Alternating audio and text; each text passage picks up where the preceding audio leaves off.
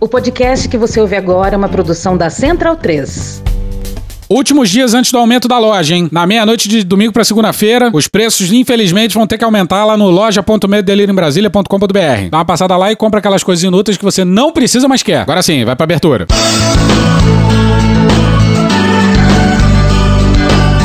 Café com o presidente.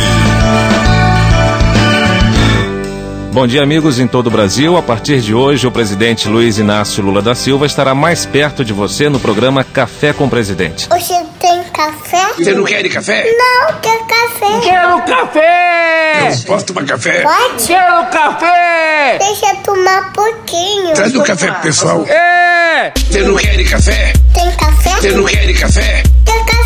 Posso tomar café? Pode? Pode? Posso tomar café? Pode? Pode? Quero café! Posso tomar café? Quero Você café! não quer café? Quero café! Posso tomar café? Quero Você não café! quer café? É! Você não quer café? Você não quer café? É! Você não quer café? Você não quer café? Posso tomar café? Pode? Traz o café pro pessoal. Muito obrigado, presidente, por essa conversa. O Café com o Presidente fica por aqui. Até o próximo.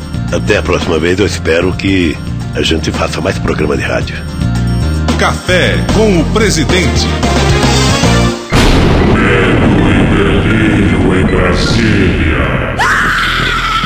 Vocês percebem a loucura?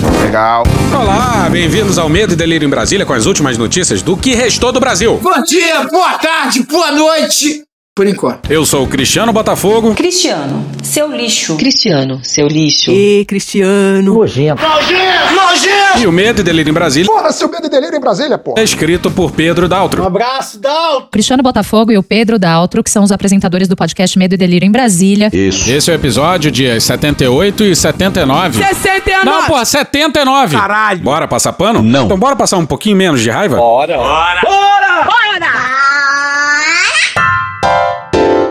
Juros. Não tem explicação para que a taxa de juros esteja 3,5%. Não tem. E desde já a gente pede desculpa pelo último episódio, hein? Intragável. Foi difícil de ouvir, mas também foi difícil de fazer. difícil, vai se fuder. E olha, talvez o Lula pudesse falar um pouquinho menos em alguns casos, hein? O senhor gozou. Mas quando o assunto é o Banco Central, ele tem que falar mesmo. Eu, sinceramente, acho um absurdo o juro estar a 375. Ah, ah, ah, o, ah, ah, ah, o, o BNDES está sem recurso para fazer investimento e nós vamos tentar, é importante saber, nós vamos tentar, a gente vai poder mu- mudar o Banco Central daqui dois anos, porque ele tem autonomia.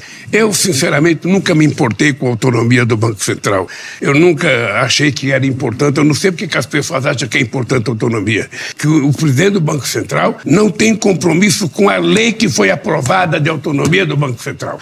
A lei diz que é preciso cuidar da responsabilidade da política monetária, mas é preciso cuidar da inflação também, é preciso cuidar do crescimento de emprego, coisa que ele não se importa. Então, ah, eu, eu, eu. Só vai continuar batendo. Eu vou continuar batendo, eu vou continuar tentando brigar para que a gente possa reduzir a taxa de juros para a economia voltar a ter investimento. E com razão, essa taxa de juros é uma sentença de morte. Ah, tu não quer acreditar na gente? Tá, tem até motivo pra isso, mas. Toma essa aqui então. Luciane Carneiro, Paula Martini e Caio Sartori no Valor no dia 20.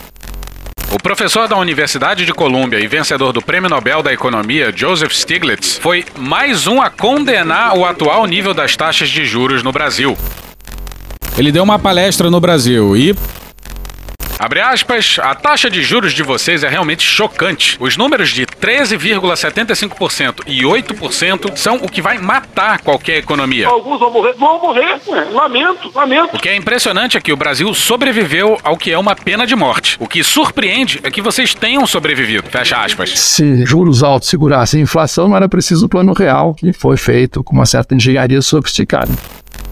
Pois é, até os gringos ficam perdidos. Imagina o Stiglitz descobrindo que o independente presidente do autônomo BC fazia, em 2023, parte do grupo de ministros do Bolsonaro e que foi votar no segundo turno de camisa amarela da seleção. Abre aspas, historicamente vocês tiveram altas taxas de juros que deram uma desvantagem competitiva que vocês têm que superar com empreendedorismo e inovação. A pergunta é: onde estariam se tivesse uma política monetária mais razoável? Eu diria que estariam num crescimento econômico muito maior. Fecha aspas. É óbvio!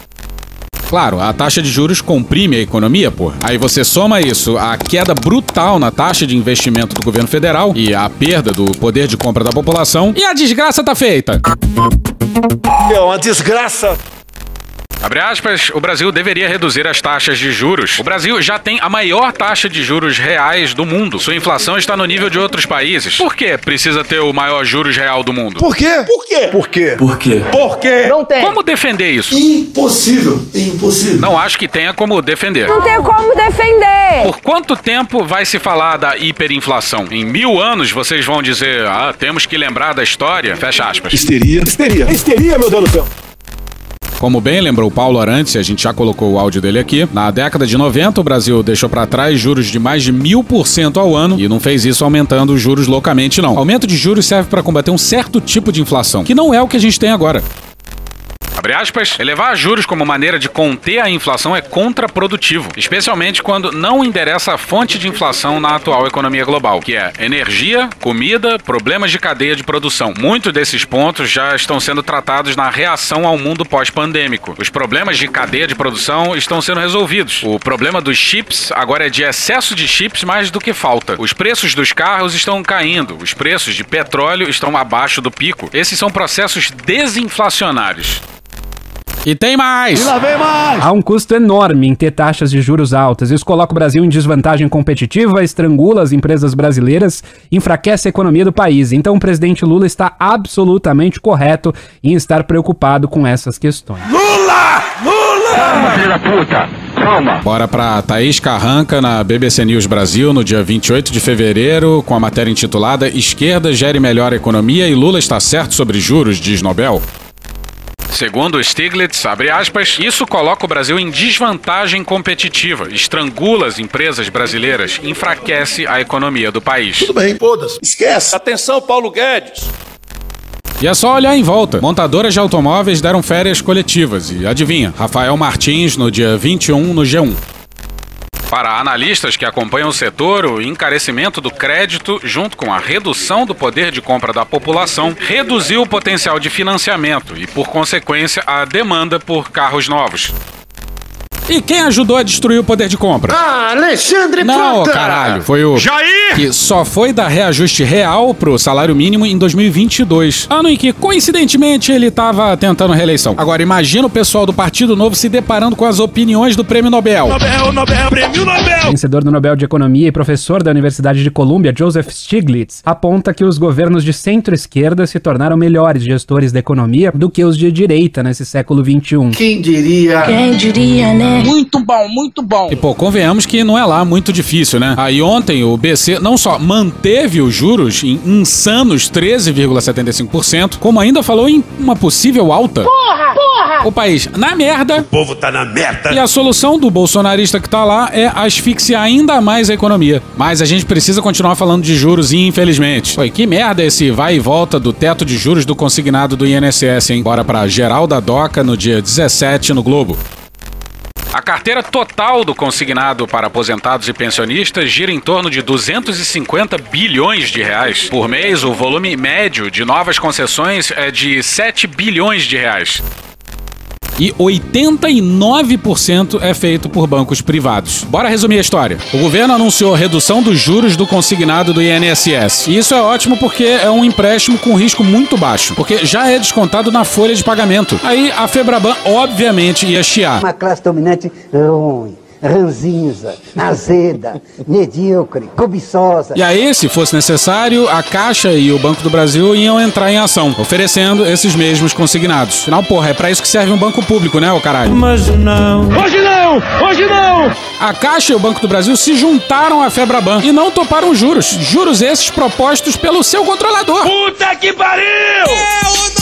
Digno de episódio dos Trapalhões. Pois bem, então vamos pros bastidores. Vocês lembram do esporro público do Lula nos ministros que anunciavam coisas sem passar pela Casa Civil, né? Qualquer genialidade que alguém possa ter, é importante que antes de anunciar, faça uma reunião com a Casa Civil, para que a Casa Civil discuta com a Presidência da República, para que a gente possa chamar o autor da genialidade e a gente então anunciar publicamente como se fosse uma coisa do governo. Pois é, parece que foi mais um desses casos aí. A decisão sobre o novo teto de juros aconteceu no Conselho Nacional de Previdência Social. A redução do teto dos juros foi patrocinada pelo ministro da Previdência, Carlos Lupe, sem o aval do presidente Luiz Inácio Lula da Silva, da Casa Civil e da equipe econômica. Ousadia e alegria! A medida foi aprovada pelo Conselho Nacional de Previdência Social, o CNPS, no início dessa semana e publicada no Diário Oficial da União na quarta-feira. Pois é, o Lupe aparentemente não combinou com ninguém. Ninguém. E o próprio Lula disse isso na entrevista do cafezinho. Você não quer café? Eu posso tomar café. Traz o café pro pessoal. E o Lupe culpa um telefone sem fio. Você botou um abraço em quem? No Adão? Não me aforba. Na cobra! Bora pra Mariana Holanda e o Renato Machado na Folha no dia 21. De acordo com relatos de integrantes do governo, a medida chegou a ser apresentada a Lula em reunião no último dia 8, e o mandatário deu aval para que a proposta começasse a tramitar internamente e ouvisse os ministérios envolvidos, em especial a Fazenda. Lupe, por sua vez, teria entendido que poderia manter a análise do tema na reunião do CNPS, o Conselho Nacional da Previdência Social, realizada na segunda-feira, dia 13. Aí, dos 15 votos do conselho, 12 foram a favor. Os três contrários, curiosamente, eram os representantes dos empregadores dentro do conselho. E a gente tem que dizer aqui: a gente acha que o Brizola, se tivesse vivo, ia comer o Lupe na porrada. Falo com tranquilidade. Não temos prova. Mas é impossível a gente ficar do lado da Febraban. Não tem como. Tem que baixar mesmo. O teto dos juros do consignado eram de 2,14% ao mês. Aí saiu no Diário Oficial que cairiam pra 1,7%. Em qualquer lugar do mundo isso é dinheiro pra caralho. Mas olha como o número 1,7 não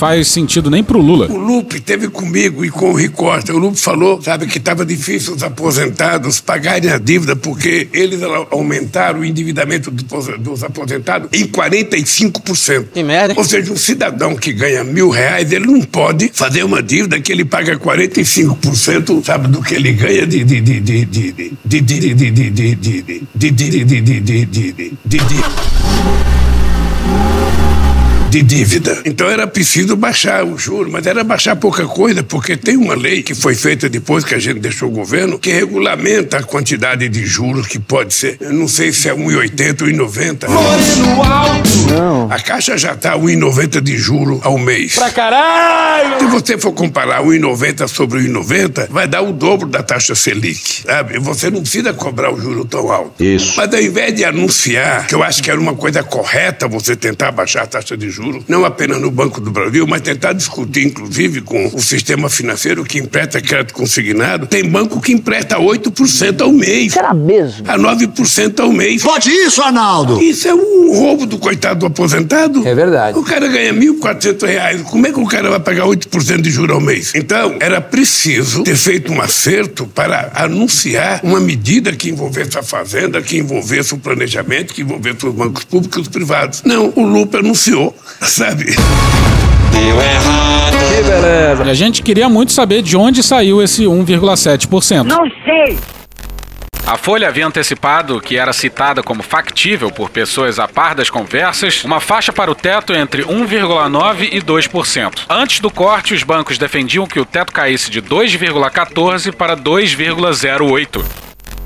E até o momento quando estamos gravando, o governo ainda não sabe qual vai ser a taxa. Notícia do Infomoney no dia 22 dá que os juros do consignado do INSS vão ser definidos até sexta, segundo a Febraban. Segundo o Rui Costa, vai ser algo abaixo de 2%. Os bancos estavam topando até 2,08%, parece. E se eles topam isso, obviamente tem que ser algo de menos de 2%, porque a gente não é otário. Porra. Apesar de parecer. É triste, mas é a E vida. a cagada foi tão grande que periga o STF decidir antes do governo. Uma cagada. O presidente Luiz Inácio Lula da Silva deu ordem para resolver a questão urgentemente. Ele não quer intervenção externa, isso é, do Congresso ou do Supremo Tribunal Federal. E que quadro da história, hein? Essa história foi de uma cagada constrangedora. Faz uma cagada. Tá bom, Datena. E honestamente, todo mundo vai concordar que a última coisa que todo mundo precisa, inclusive o governo, é do governo protagonizando esse tipo de cena. Diz aí, Gilmarzão. Uma coisa é uma coisa, outra coisa é outra E coisa. tá rolando há mais tempo do que devia o novo arcabouço fiscal, que já era pra ter sido apresentado e não foi. E os sinais não são legais, não. Sinais fortes. Bora pro Valdo Cruz no dia 21 no G1. Após os encontros com os presidentes da Câmara, Arthur Lira, do PP de Alagoas, e do Senado, Rodrigo Pacheco, do PSD de Minas Gerais, nessa segunda-feira, dia 20, o Ministério da Fazenda ganhou o apoio da cúpula do Congresso para a proposta que está sendo finalizada de um novo arcabouço fiscal. Se o Lira e o Pacheco apoiam ao mesmo tempo é porque tá errado. Vai dar merda, vai dar merda. É tipo os comandantes das Forças Armadas concordando com o Múcio. Aquela vergonha. A proposta inclui, entre outros pontos, a intenção de zerar o déficit primário, o descompasso entre arrecadação e gastos, já em 2024. Porra. O último que prometeu zerar déficit num estalar de dedos assim, ó. Não, peraí, não ficou bom o som. De novo. Ficou uma merda. Dá pra gravar isso direito. Chega! O último a prometer isso foi o. Paulo Guedes, mentiroso! E já tava claro ali que o. Paulo Guedes, tava tá enganando a rapaziada. Ou seja, isso significa mais austeridade em 2023 e em 2024. E se alguém consegue olhar em volta e achar que o Brasil, com a menor taxa de investimento da história, consegue de forma saudável impor mais austeridade, pode ir abraçando o Lira e o Pacheco. E o pessoal do Partido Novo. É top, é moderno. Não é, mentira. E olha só que conto de fadas muito curioso. Líderes de governo avaliam que, se o ministro Fernando Haddad conseguir atingir essa meta, o país cria condições para crescer forte também já no próximo ano. Um déficit zero levaria a um aumento da confiança na economia brasileira, o que derruba os juros e impulsiona investimentos no país. Ah, o amor, a poesia, banhos de mar de um casal apaixonado. Para que chorou, porra! Pois é, zerar o déficit seria a grande panaceia. Falando sério? E guarda esse impulsiona investimentos no país mais para frente. O PT, no entanto, O PT defende uma trajetória de redução do déficit público mais gradual. Isso porque essa redução exige maior austeridade nas contas públicas, o que o partido vê como uma compressão dos investimentos federais. Pois é, isso não é uma visão do PT, é um dado da realidade. Isso é um dado da realidade, né? Foi isso que eu disse. Mais austeridade significa comprimir o investimento. E se a gente lembra bem, o Paulo Guedes Mentiroso! não é mais ministro não, hein? Deixa cada um se fuder do jeito que quiser. A própria presidente da sigla, Gleisi Hoffmann, verbalizou recentemente essa defesa. Disse que, se o país deve crescer pouco no curto prazo, é necessário aumentar os investimentos públicos imediatamente. Tá certíssimo. O governo vem defendendo que a proposta de novo arcabouço econômico, em substituição ao teto de gastos, é um meio termo que agradaria a um só tempo quem defende preservar investimentos e quem apoia a austeridade fiscal. Agora, uma coisa é uma coisa, outra coisa é outra coisa. Porra, os dois ao mesmo tempo, nesse momento, não dá, porra. Paradoxo, que chama isso aí. A proposta que vem sendo apresentada terá gatilhos a serem acionados em função do ritmo de crescimento da economia. Se o país está deslanchando, A economia tá bombando. os gastos crescem menos. Se a economia vai mal, os gastos aumentam para puxar o crescimento. Isso aí é medida anticíclica em um momento de crise. Clássico. Contudo, a gente está no ponto mais baixo de investimento do governo federal da história. Então, se um milagre acontecer e o Brasil crescer, vai puxar o freio do pouquíssimo investimento? Não, não, não! Uma coisa é tratamento de crise, outra coisa é política de desenvolvimento e crescimento. Mas é aí que a gente retoma aquele conto de fadas lá. Se a economia crescer, tem uma trava de gastos, uma trava de investimentos. Aí o conto de fadas é a crença de que o investimento privado vai salvar o Brasil. É top, é moderno. Que tristeza. Eu quero me drogar. E ir passando a boiada. Nesse sentido, Arthur Lira é visto no Ministério da Fazenda como um aliado da equipe econômica na discussão do tema. Olha a merda aí, ó. Dá pra cravar uma coisa. Se o Lira é a favor de qualquer medida econômica, dá pra colar os dois pés do outro lado com tranquilidade. Com tranquilidade. E olha o perigo. O presidente da Câmara dos Deputados, Arthur Lira, do PP de Alagoas, desistiu de acompanhar Lula, do PT, na viagem à China. Ao blog, Lira disse que vai ficar no Brasil para se dedicar a discussões com os parlamentares sobre a agenda econômica, em especial o novo arcabouço fiscal, que vai substituir o teto de gastos como método de equilíbrio das contas públicas. E malandro é malandro, mané, mané. O Lula tinha que enfiar o Lira dentro do avião que vai pra China. Não pode deixar esse rapaz sozinho. O Lira é foda! Aí, por falar no filho do Bill, Sai daqui, vai embora, filha da puta. bora pro Patrick Camporês no dia 22 no Globo. O governo Lula tem permitido que o Congresso indique destinação de verbas que deveria ser atribuição dos ministérios desde que o STF proibiu o orçamento secreto. Ou seja, vocês percebem a loucura que está tomando conta desse país? Era pra ser decisão do governo Lula e deram na mão do Congresso. De novo! Mortalmente quem cuida é o Lira. Ele que libera verbo, o ministro liga pra ele, não liga pro presidente da república. Caralho! Porra, bora ceder, bora conciliar, tomar no cu de verde e amarelo e tal. Mas porra, isso tem que ter limite. Eles perderam o limite. Tem que saber o limite. Pô, replicar orçamento secreto não dá. Não dá. Não dá. Mano, não dá. E olha o circo que é o Brasil. Vamos apoiar o circo. O Ministério da Integração destinou nesse ano 124 milhões de reais à Superintendência da Codevasf em Alagoas, órgão comandado desde 2021 por João José Pereira Filho, o Joãozinho, primo do presidente da Câmara, Arthur Lira, do PP de Alagoas. Porra. Porra. O dinheiro vai financiar obras em 10 cidades do estado, nove delas governadas por aliados do parlamentar alagoano. Seis dos prefeitos de municípios contemplados são correligionários de Lira, sendo dois primos. Ah, vá merda, porra! Puxa daí, Galvão. Olha a bola tocada, virou passeio! O ano já virou, hein? Por algum motivo insondável, o Lula arrumou um tempinho na semana passada para ir à posse do tenente brigadeiro do ar Francisco Joseli Parente Camelo, o novo presidente do Superior Tribunal Militar. Esse sujeito aqui, ó. Agora era um outro momento. Nós tínhamos a ameaça. Lá vem besteira. Lá vem besteira. Comunismo, comunismo. Não, brother. Isso nos acabou a Guerra Fria. Isso não, não, não existe mais na, na, na nossa cabeça, não, não existe mais esse movimento, essa preocupação com o comunismo, porque não, não temos mais isso. Não parece. O Globo publicou nesse fim de semana os resultados de uma pesquisa do IPEC, o antigo Ibope. 31% dos brasileiros consideram que o Brasil corre risco real de se tornar um país comunista por conta da eleição de Lula. Outros 13% não concordam totalmente com a existência do risco, mas que ele existe, existe sim. Ou seja, 44% dos brasileiros adultos, quase metade da população, temem que o Brasil se torne comunista. A ideia de que o Brasil possa se tornar comunista é absurda. Que coisa absurda. Então, naquele momento, foi necessário. Não. Eu acredito que foi necessário. Tá errado. Tá errado. Tá muito errado isso. Foi uma revolução. É meu pau em sua mão. Foi uma revolução. É meu pau na sua mão. Foi uma revolução. É meu pau em sua mão. Foi uma revolução. É meu pau em sua mão. Tá bom já. E temos muito orgulho do que nós fizemos. Tenente Coronel Carlos Alberto Primeiro Ustra, o herói. Um herói nacional. Um velho amigo. Nós não tivéssemos o comunismo no Brasil. Foi muito importante aquele momento. Não. Mano, corra, rapaz. O senhor pergunta se eu considero que foi uma revolução. Foi uma revolução. É meu pau na sua mão. Agora, foi uma- dentro do- dos limites necessários, daquele momento era necessário. Nem fodendo! Por que na porra da posse desse sujeito se a gente já tá em 2023? Tinha nada mais importante pra fazer, não, Luiz Inácio? Não tem o que fazer. Se ficar só tomando café no palácio, já ganhava mais. não quer café? Tem café? não quer café? Tem café. Quase todas as autoridades estavam lá. E a presença da cúpula do Judiciário Civil brasileiro é errada. Mas dá pra entender.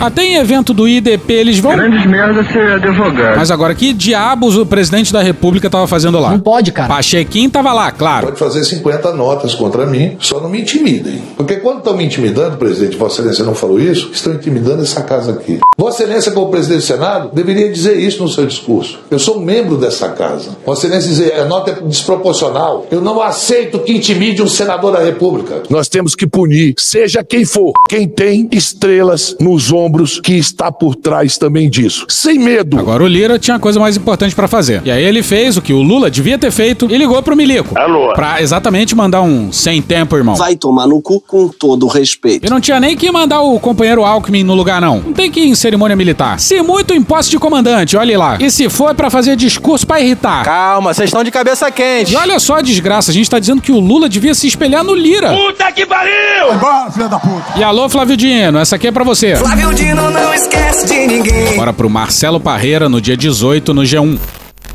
A política antidrogas em vigor no Brasil criminaliza a pobreza. Se pauta pela prisão de jovens negros de baixa escolaridade e com baixas quantidades de drogas. Envolve pouco esforço investigativo e tem como regra violação de domicílios e de outros direitos. As conclusões constam no relatório do projeto Janus, uma pesquisa conduzida ao longo dos últimos três anos pelo Instituto de Pesquisa Econômica Aplicada, o IPEA, com financiamento do Ministério da Justiça. A pesquisa durou três anos e foi concluída em dezembro de 2022. E, obviamente, o governo Bolsonaro travou a divulgação. Transparência acima de tudo. Aí passou janeiro, passou fevereiro, tá acabando março e.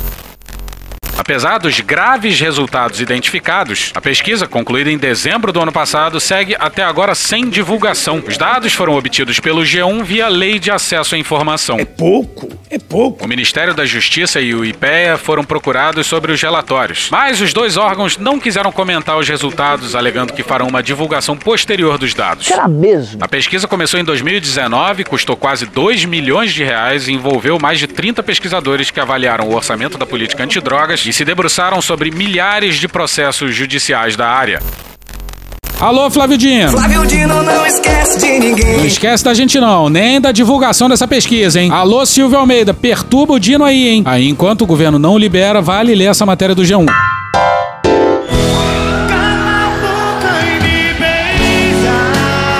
Infelizmente, vamos ter que falar do Moro. E agora uma notícia urgente. Aqui no Brasil, a Polícia Federal está nas ruas agora para prender integrantes do PCC suspeitos de planejar o assassinato de servidores públicos e autoridades. Um dos alvos era o ex-juiz e atual senador Sérgio Moro, principal nome da Operação Lava Jato. Puxa daí, Datena. Quer dizer então que o, o partido aliado do crime organizado impediu que o Moro fosse morto pelo crime organizado? O Brasil é bagunça, hein? A operação teve como ponto de partida uma investigação do GAECO, o grupo de combate ao crime organizado de São Paulo, que descobriu olheiros do PCC faziam campana em uma praça em frente ao prédio onde mora o juiz Sérgio Moro. Quem também estava na mira do PCC é um procurador paulista. Bora para a matéria do Rogério Pagnano, dia 22 na Folha. Coordenador do principal grupo do Ministério Público de Combate ao Crime Organizado, Lincoln Gakia, assumiu esse posto em 2018, quando assinou os pedidos de transferência de integrantes da cúpula do PCC para o sistema federal. Entre eles, o de Marco Williams Erbas Camacho, o Marcola, apontado como principal chefe do grupo. A transferência aconteceu em 2019. E olha como Bolsonaro e Moro falavam do episódio em 2022. Isso logo depois do debate eleitoral na Bandeirantes. Fala um pouco de corrupção, mano, faz favor. Pô, toda hora é isso, cara. Olha, sobre o debate, né? Ficou claro que o ex-presidente Lula, infelizmente, não conseguiu responder perguntas importantes. São necessárias para esclarecimento da população brasileira. Uma delas lá, por que o PT. O PT! Em 14, 16 anos, quantos anos? 14 anos lá de, de governo, nunca transferiu os líderes do PCC, Marcola inclusive, para presídios federais de segurança máxima. Em 2006, nessa mesma cidade aqui, tiveram atentados terroristas perpetrados pelo PCC que vitimaram 59 policiais. E o governo da época estadual, hoje vice do Lula, Alckmin, e o próprio governo do PT, Lula, nunca realizaram as transferências. O que, que adianta ter presídio federal, como ele mencionou, que foi construído mesmo no governo dele, se o presídio não é utilizado para isolar? Mas parece que não foi bem assim, né, companheiro Geraldo? Só queria dar uma informação para vocês do livro do Moro. Página 150, 150, sobre a transferência do preso Marcola. Diz o Moro no livro que ele escreveu depois que deixou o ministério. Corrupção. Mas há poucos dias da deflagração da Operação Império, fui surpreendido com uma mensagem dele, Bolsonaro, no meu celular. É só você fazer cocô dia sim, dia não, que melhora bastante.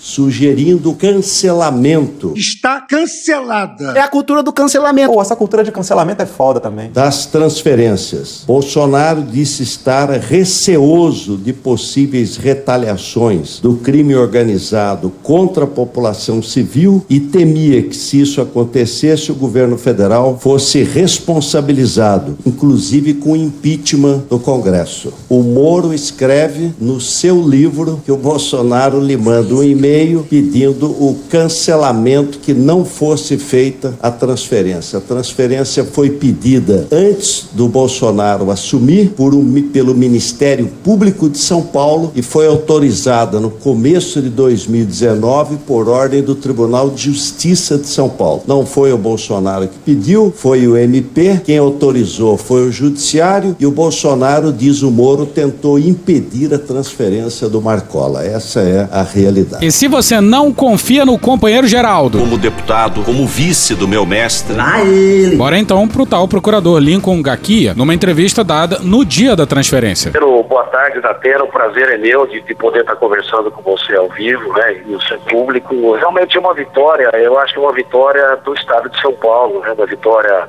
do Ministério Público, uma vitória da segurança pública. E o ex-juiz deveria saber disso, né? Isso é mentira. E vocês sabem disso. Olha o que, que disse o procurador numa outra entrevista, de novo na matéria do Rogério Pagnano, dia 22 na Folha.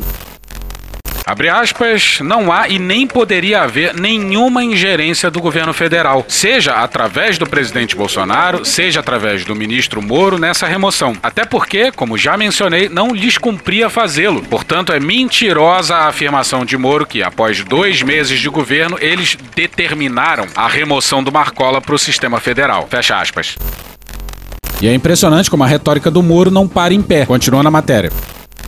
Os motivos que levariam Sérgio Moro a entrar na lista do PCC ainda são alvo de análise por parte de integrantes das Forças de Segurança de São Paulo. Isso porque, até o final de 2022, o nome do ex-juiz e senador pelo União Brasil não constava de lista dos serviços de inteligência paulista sobre os decretados. Isso enfraquece a tese de que ele poderia ter entrado na mira da facção criminosa por ter participado da transferência de presos ao sistema federal em 2019. Abre aspas, nos entristece saber que políticos e até um ex-juiz alterem a verdade para tentar obter algum ganho político dessa história. Fecha aspas, afirmou o promotor.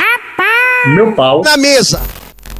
O promotor Gaquia vive sob escolta há anos, mas olha o que, que o Moro falou dia 22 no pronunciamento feito na tribuna do Senado. Desconheço, na história da República, um planejamento de organizações criminosas dessa natureza contra promotor do caso, que investiga o PCC. Tu tava fora do Brasil, irmão? Mas especialmente contra um senador da República. Contra senador é novidade, mas esse promotor recebe ameaça de morte há anos. E a gente precisa lembrar que o chefe do Moro foi incapaz de se solidarizar com a morte de uma vereadora brutalmente executada. Vou esquecer disso jamais. E olha as palavras que o Moro enfileirou. Eu gosto de uma frase, na verdade é um sentido um pouco metafórico, metafórico, fórico, fórico, fórico, fórico, metafórico, fórico. Cu, cu, cu, cu. Anos, anos. Sou aluno da quinta série. Gosto de uma frase, na verdade é um sentido um pouco metafórico. Lá vem besteira. Lá vem. Mas se eles vêm pra cima da gente com uma faca, a gente tem que usar um revólver. Se eles usam um revólver, nós temos que ter uma metralhadora, metralhadora, metralhadora. Mineradora. Se eles têm uma metralhadora, Ah, bom. nós temos que ter um tanque, um carro de combate. Paz. Tranquilidade. Não no sentido literal. Ah, bom. Não parece. Literal, metafórico, literal, metafórico, Chega! Ah, pois é, o ministro da Justiça que ajudou a armar o país de forma indiscriminada e que pariu o excludente de ilicitude não tá sendo literal, não. Eu não quero politizar esse tema, esse é um tema suprapartidário. Mano, cu, rapaz. E olha que timing cruel, senhoras e senhores. Na véspera dessa história se tornar pública, rolou isso aqui, ó. Uma coisa que eu tinha muito orgulho, que eu, que eu nunca contei isso, mas, por exemplo, de vez em quando ia um, um procurador, entrava lá de sábado ou de semana para visitar se estava tudo bem. Entrava três ou quatro procuradores lá e perguntava tudo bem, falava, não está tudo bem, só vai estar bem quando eu foder esse muro. Que timing, hein? Deu errado. Eles estão rindo porque a entrevista era ao vivo. E ao que parece, o Lula não sabia que a entrevista era ao vivo. Não, vocês cortam a palavra foder aqui. Não, mas- não, é é- é quando é- é- é- é- é- é- é é- é- é- é- é- é- é é- é- é- é- eu falava assim, olha, quando eh, eu tô aqui para mim, eu tô aqui para me vingar dessa gente. E, obviamente, o outro lado fez a festa, juntando uma coisa a outra. Uma coisa é uma coisa, outra coisa é outra coisa. Não se pode pegar isoladamente uma declaração de ontem, ontem literalmente, e vincular a uma investigação que tem meses. É óbvio que não pode. Mas, porra, o Lula também não pode dar esse mole, né? Dando mole pra cordiar que o mané. Em que o nosso governo e em que a Polícia Federal, atuando de modo técnico e independente, cumpriu a lei. E obteve um êxito extraordinário, mostrando que nós não temos nenhum aparelhamento político do Estado, nem a favor nem contra ninguém. Sabe como é que é, né? A... Duas letras. Não tá mais a serviço de um capitão e dos seus generais? Se uma pesquisa nas Forças Armadas, séria, não vai dizer que os militares estão divididos, o que os policiais do Brasil estão divididos. E era pra esse episódio acabar aqui, mas o Lula não deixou. Não, brother. Apoiando o falando que foi revelado ontem pela PF para atacar o Moro e as autoridades públicas. Não tem graça, cara. Não tem graça. Amiga, não tem como te defender. Pô, e o Lula dá risada, cara. Eu não vou falar, eu não vou falar, eu não vou falar. Não vou entrar em detalhe aqui. Não vou entrar em detalhe aqui. Não vou entrar em detalhe aqui. Não vou entrar em, em detalhe. Não vou entrar em detalhe contigo. Se o Lula já parasse nesse não vou falar, já seria constrangedor. Pô, uma risada e um eu não vou falar, mas não. Porque eu acho que é mais uma nação do Moro. Mas eu quero ser cauteloso, mas eu quero ser cauteloso. É tarde demais. Porra, imagina se não fosse, hein? Olha, e o Lula pode acreditar piamente que se trata de uma armação. Tem coisa muito estranha nesse caso mesmo. O que não pode é dizer isso numa entrevista. E é nosso papel ser chato com ele, sim. Alguém no entorno do Lula tem que chegar no ouvido dele e mandar um. Não, porra, aí é sacanagem, né? Mandar um. Você é maluco, é? Eu vou descobrir o que aconteceu. É, é- é visível que é uma armação do Moro.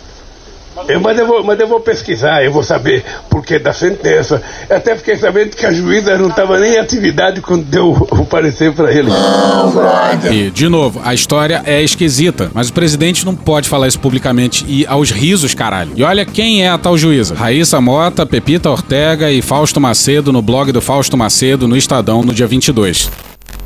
Os mandados de prisão e de busca e apreensão foram autorizados pela juíza Gabriela Hart, que foi substituta de Moro na 13ª Vara Federal Criminal de Curitiba na Operação Lava Jato. Uma terrível coincidência. Porra. E olha que coincidência danada. Uma festa danada. Jean Nicolas no Globo no dia 23. A operação dessa quarta-feira, no entanto, ocorreu no âmbito da nona vara criminal, cuja magistrada titular saiu de férias na semana passada, o que levou a uma redistribuição do inquérito com as decisões ficando a cargo de Hart. Isso eu acho muito curioso. E ela fez isso 20 minutos depois do Lula ter usado a palavra fuder. Fuder? E sim, tem provas. De fato, parece que havia um plano sim. E tudo pode soar esquisito, esquisito. Mas o Lula, enquanto presidente da República, tem que ficar na moral, porra. Na moral. E se for pra falar grosso, que fale grosso com os. Mas isso a gente vai esperar. Eu não vou, não vou ficar atacando ninguém sem ter provas. Não temos prova. Não tenho prova. Não tenho prova. Não tenho prova. Pois é, o Lula entregou de bandeja uma nova versão do. Não temos prova, já bem claro. Pô, puta que pariu, hein? Cruel! Eu acho que é mais uma armação. E se for mais uma armação, ele vai ficar mais desmascarado ainda. Sabe? Eu não sei o que ele vai fazer da vida se ele continuar mentindo do jeito que está mentindo.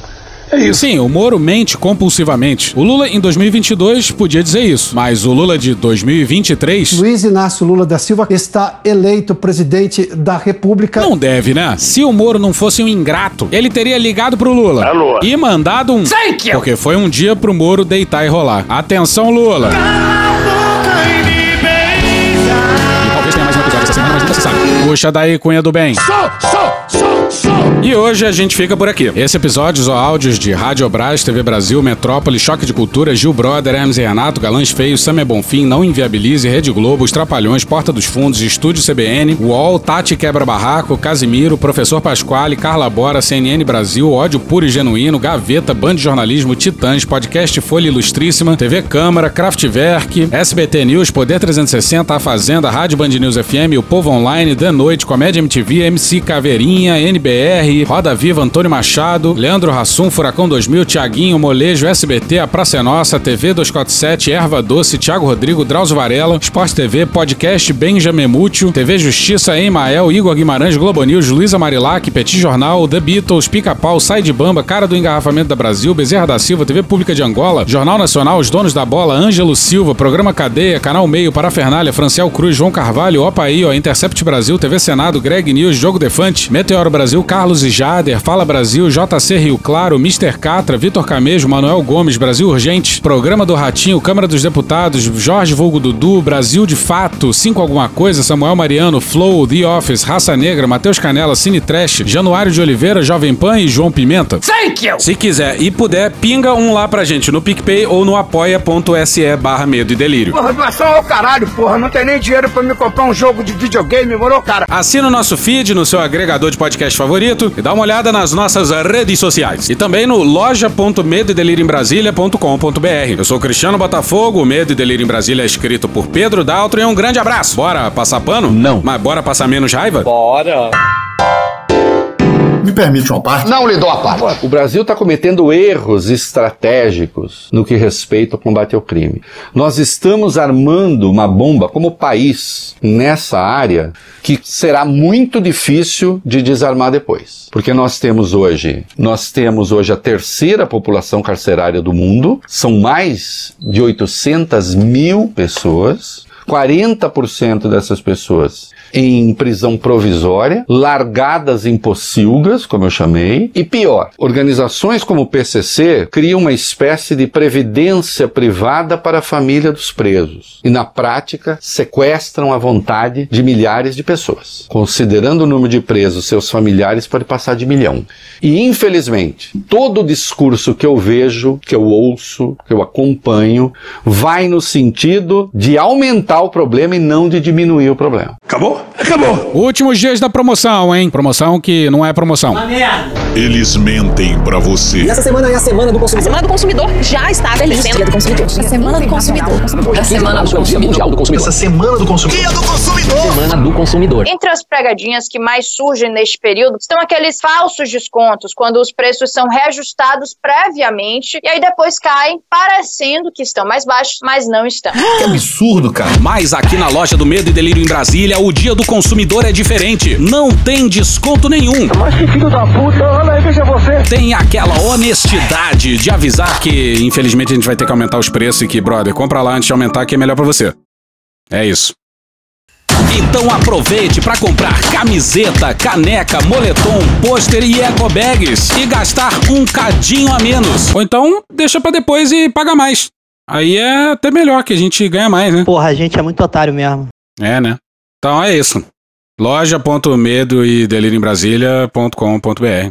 Agora sim, enfim. Beijinho, sigamos com muito amor e poesia. Então esses áudios foram trabalhados por Cristiano Botafogo e o Pedro Daltro, é isso? Exatamente. Tipo essa semana que teve aí que Lula, pô, a Lula começou a ficar maluco já, porque assim, né? Com Bolsonaro o povo achava que, tipo assim, parecia que você tava fazendo a piada com o pai do, do, da, da, pessoa, você não podia fazer piada. Eu sempre fiz piada com todo mundo, político de situação. Essa semana Lula foi fazer um discurso, aí Lula já começou assim. A escravidão trouxe uma coisa boa pra gente. Você...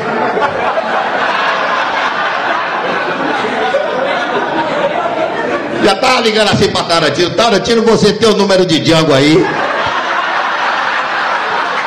Quero conversar com você.